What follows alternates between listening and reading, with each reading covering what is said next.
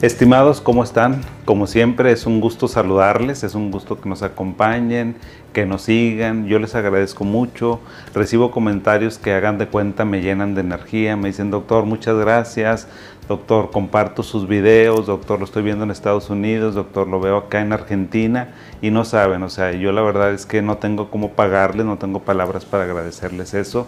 Qué bueno que les está gustando nuestro trabajo, lo hacemos con mucho cariño, desinteresadamente para ustedes y siempre tratando de mandar un mensaje positivo y también un mensaje que nos ayude a entender este mundo tan difícil que nos ha este, tocado vivir, este mundo post pandemia, este mundo de, de, convulsiones, convulso, violento desde el punto de vista social, psicológico, familiar.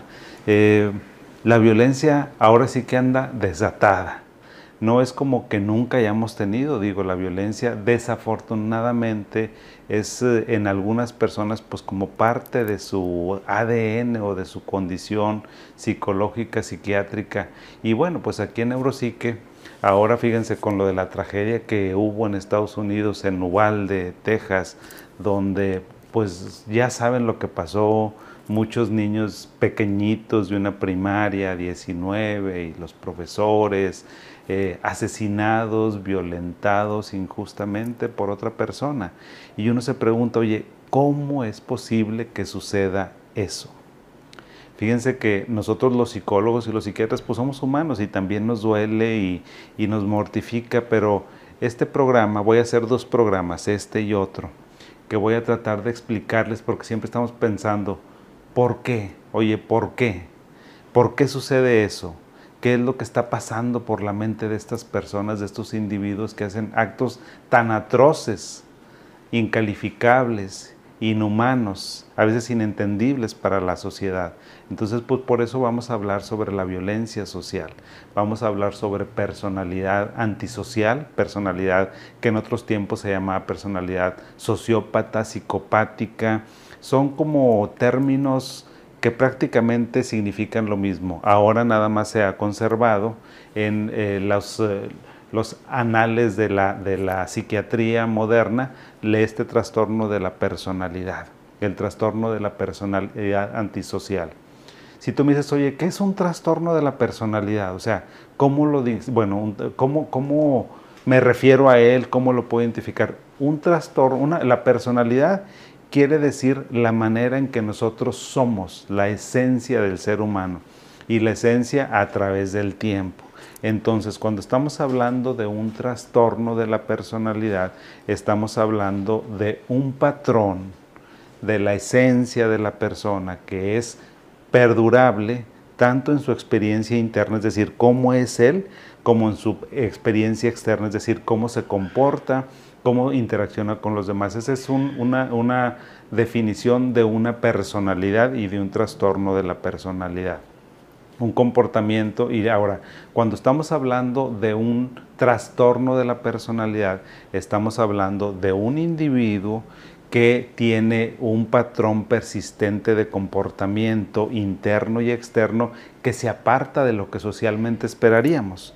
¿A qué se refiere eso? Bueno, pues ¿qué esperamos socialmente? Que las personas seamos buenas, que seamos respetuosas, que este, nos preocupemos por los demás, por el prójimo, que no le hagamos daño, que no robemos, que no eh, eh, digamos mentiras, es decir, una palabra que no dañemos a las personas. O sea, entonces las personas antisociales tienen esa característica, tienen un comportamiento que se desvía de las expectativas sociales que tenemos en la cultura.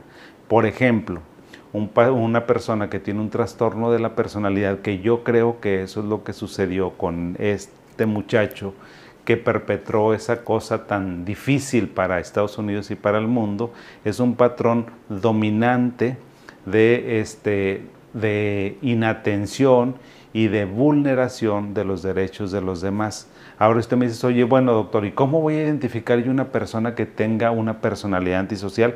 Te voy a dar varios tips y por favor esto quiero que lo escuches una vez y otra vez y me lo compartas. ¿Cómo identificamos a una persona? Bueno, estas personas tienen un patrón permanente, por eso se llama patrón de incumplimiento de las reglas sociales no siguen las reglas sociales, son personas que engañan con una facilidad espantosa, magistral, se les da. Son personas que dicen mentiras repetidamente, reiteradamente. Son personas que tú vas a observar con una conducta muy impulsiva, como esto.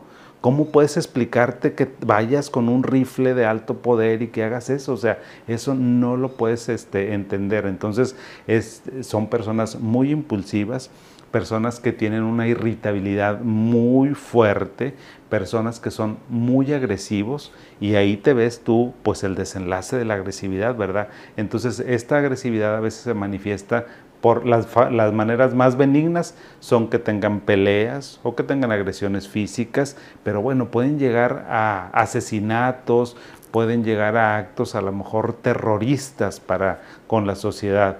Entonces, este, tiene una desatención absoluta de la seguridad propia y de los demás. Es decir, ellos se ponen mucho en riesgo y por supuesto que ponen, comprometen profundamente la seguridad de los demás.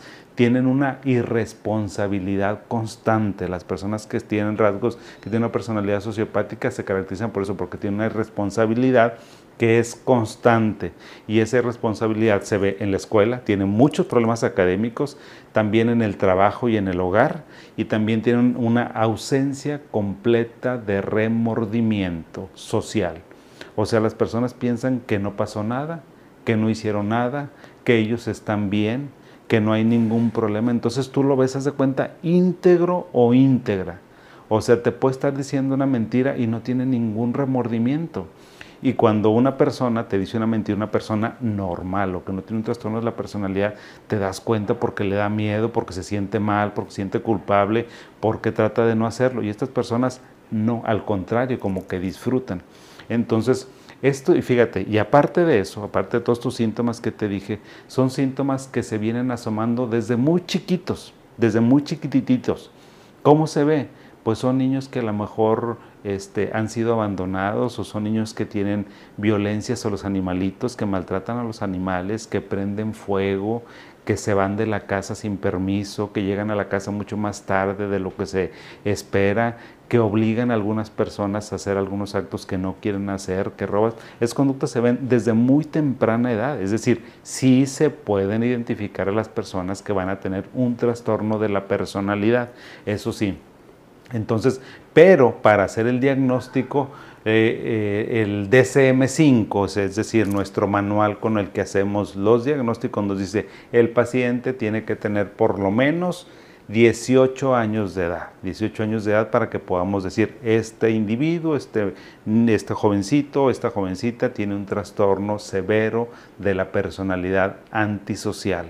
Y te voy a decir una cosa, fíjate, casi la personalidad antisocial, esto que yo te acabo de escribir, por lo general va a constituir alrededor de entre el 40 y el 60% de las causas de violencia, sobre todo violencia como esta que vimos. Eh, a lo mejor una persona que se mete con su coche en un desfile y que va atropellando y vulnerando gente, personas que matan, la otra, la persona de Oklahoma que se fue a, a un hospital.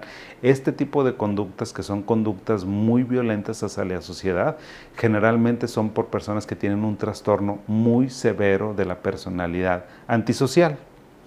Y te voy a decir una cosa también, no es que nada más las personas que tengan un trastorno antisocial de la personalidad son capaces de hacer actos como estos, otras personas también, pero es lo mínimo.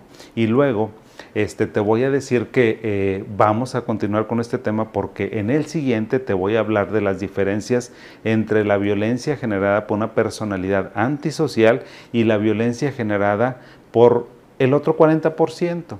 Si tú me dices, doctor, ¿cuál es el otro 40%? ¿Quiénes son esas personas que en un momento dado pueden llegar a ser violentas? Bueno, pues a lo mejor el resto tiene que ver con otras situaciones mentales. Fíjate aquí ya estoy hablando de una enfermedad, como cuáles, como una esquizofrenia, pero ojo, no estoy diciendo en ningún momento que los esquizofrénicos sean agresivos por sí mismos.